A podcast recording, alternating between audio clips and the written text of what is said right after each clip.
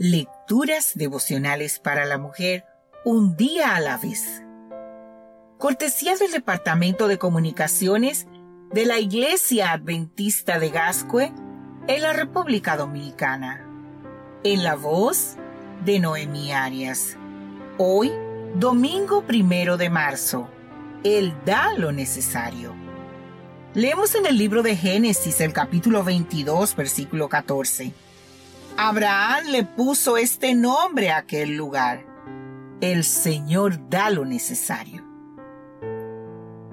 Dios nos pone a prueba para conocer de qué está hecho el amor que le profesamos cuando afirmamos ser cristianas.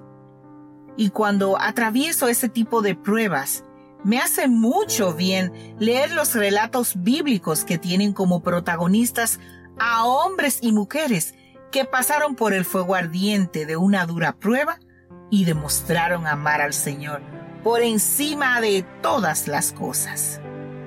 Porque ese es el ejemplo que yo quiero seguir. Dime, ¿cómo es tu amor por Dios? ¿De cuánto te puedes despojar por amor a su nombre? ¿Estarías dispuesta a entregarle hasta lo más valioso que tienes si Él te lo pidiere? Eso fue lo que hizo Abraham. Él estuvo dispuesto a despojarse de lo que más amaba por amor a Dios y en obediencia a una petición directa del Señor.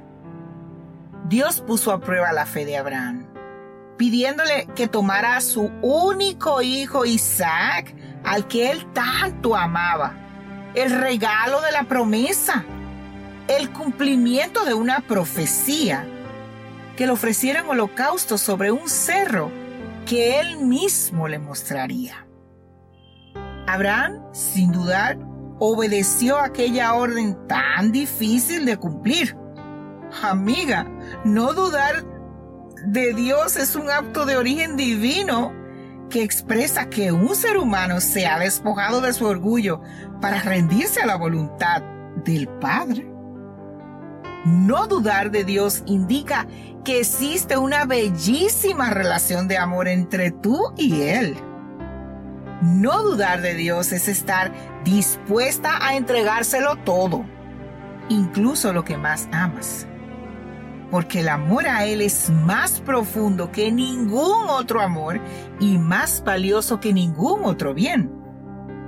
No dudar de Dios es fruto de un largo caminar con Él. Con seguridad, el corazón de Dios se conmovió hasta lo más profundo y hasta lo más íntimo al contemplar tal acto de amor y fe de Abraham.